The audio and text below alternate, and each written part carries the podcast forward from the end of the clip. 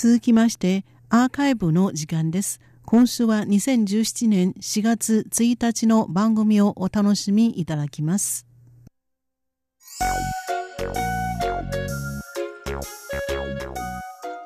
リスナーの皆様、いかがお過ごしでしょうか？宝島再発見の時間です。この時間では台湾の観光に関するいろいろな話題をお届けしてまいります。前半のご案内は塚越です。いよいよ4月になりましたね。日本ではもうかなりの地域で桜が開花し始めたのではないでしょうか。リスナーの皆様がお住まいのところではいかがですか？日本ではまだ春は七海の風の寒さという感じなのではないかと思いますが、台湾では気温が上がると暑がりさんだったら半袖でも大丈夫なくらいの陽気になることがあります。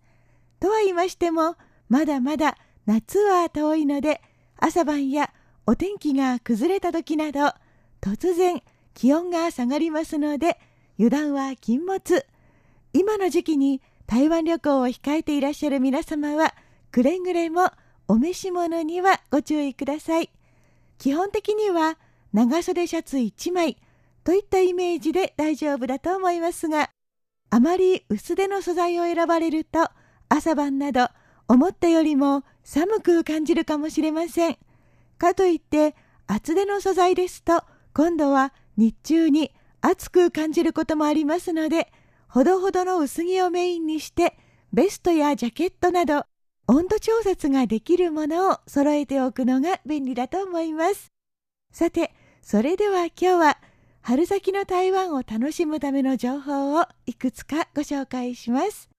先月、北部台湾の空の玄関口、台湾桃園国際空港から最短35分で台北市内に到着できる桃園空港 MRT が正式に開通しました。これによって空港までのアクセスがぐっと便利になり、移動にかかる所要時間も把握しやすくなりました。台湾の人にとってもですが、海外からのツーリストにとっても大きな朗報だと思います。さて、この空港 MRT の台北駅は地下1階部分で在来線や台湾新幹線、それから MRT の駅と連絡しています。ですから空港から台北に着いた後、他の交通機関に乗り換えるのは特に難しいことではありませんが、人間というのはどうも欲深い生き物で、できることならばもっと楽をしたいなどと考えてしまいます。ということで今日はそんなちょこっと怠け者さんにぴったりの情報がありますよ。台北のランドマークとして知られる老舗ホテル円山大飯店が今日4月1日から宿泊されるお客様のために空港 MRT 台北駅とホテルを結ぶ無料シャトルバスを運行します。円山大飯店といえば台北に行くなら一度は泊まってみたい。憧れのホテルですね。日本円の円の旧漢字山と書きまして英語名ではグランドホテル。台北市内の小高い丘の上に建てられた真っ赤な中華宮殿式の建物は外からの眺めも中の内装もどこもかしこも圧倒されるほど豪華絢爛なことで知られます。シティビューのお部屋に泊まればテラスから台北市内が一望できてそれはそれは贅沢なひとときを味わうことができます。ですがただ一つ交通がそれほど便利ではないというのがたまに傷まあ丘の上にあればこそ他とは別格の絶景が楽しめるわけですからちょっとぐらい交通が不便なのも致し方ないといえばそうなんですがツーリストにとってはこれがホテル選びの重要なポイントになったりもしますよね。もちろんホテルでは最寄りの MRT の駅までシャトルバスを運行してお客さんの便宜を図ってきました。台北に住んでいればこれで十分なんですが海外から台湾に到着したばかりの人がホテルに直行したいと思ったらこれでは少々面倒くさいですね。円山大飯店では今後空港 MRT を使って台北に入る人が増えるだろうという判断から空港 MRT の台北駅にシャトルバスを往復させることになったんです。空港 MRT の駅の地下1階にはタクシーやバスを横付けできる車寄せが設けられています。かなり広いですが柱に番号が振られていますのでこれで目的のバスが止まる場所を見分けます。円山大飯店のバスはアルファベットの P 数字の1で P1 それからお隣の P2 2本の柱の間にバス停を設け制服を着たスタッフが駐在して宿泊するお客様を案内します。バスは朝9時から午後6時15分まで。1時間に1本の運行です。これだったらちょっと今まで敷居が高かった円山大飯店もぐーっと身近に感じられそうですね。予約が必要ですので、ホテルを予約されるときに合わせてお手配されることをお勧めします。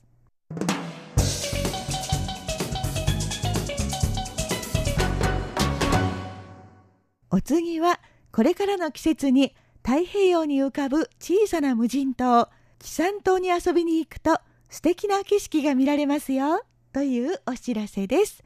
紀山島は爬虫類の亀、山、島と書きます。台湾東部宜蘭県の沖合およそ10キロのところに浮かんでいまして地元のランドマーク的な存在になっています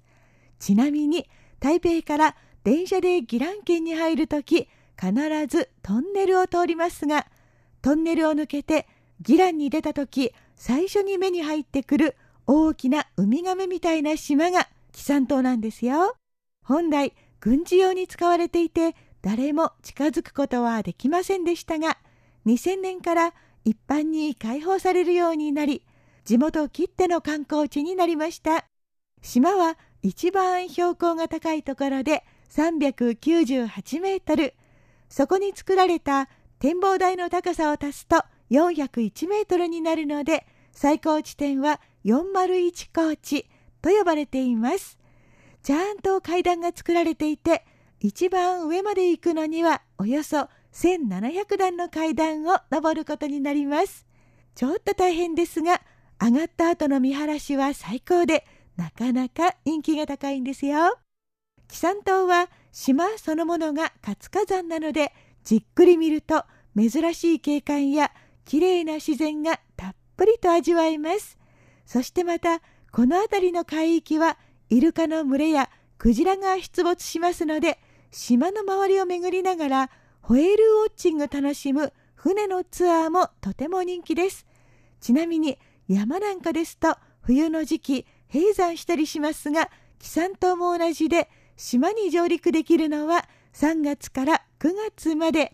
この間、いつ行っても楽しめますが特に4月から5月にかけては島の上の百合の花が一番の見頃を迎えます。これが先ほど申し上げた素敵な景色です。島は今は無人島になっていてさらに冬場には観光客もいなくなります。またシーズン中であっても1日に上陸できる人数が制限されていますので基本的に人的な干渉が少ないことから自然植物にとってはまさにパラダイス。野生の百合の花が見事に咲き揃う様子はかなり見応えがありますので本当におすすめです。島に咲く百合は大まかに2種類で真っ白な鉄砲百合と赤いラインが入った台湾百合があります。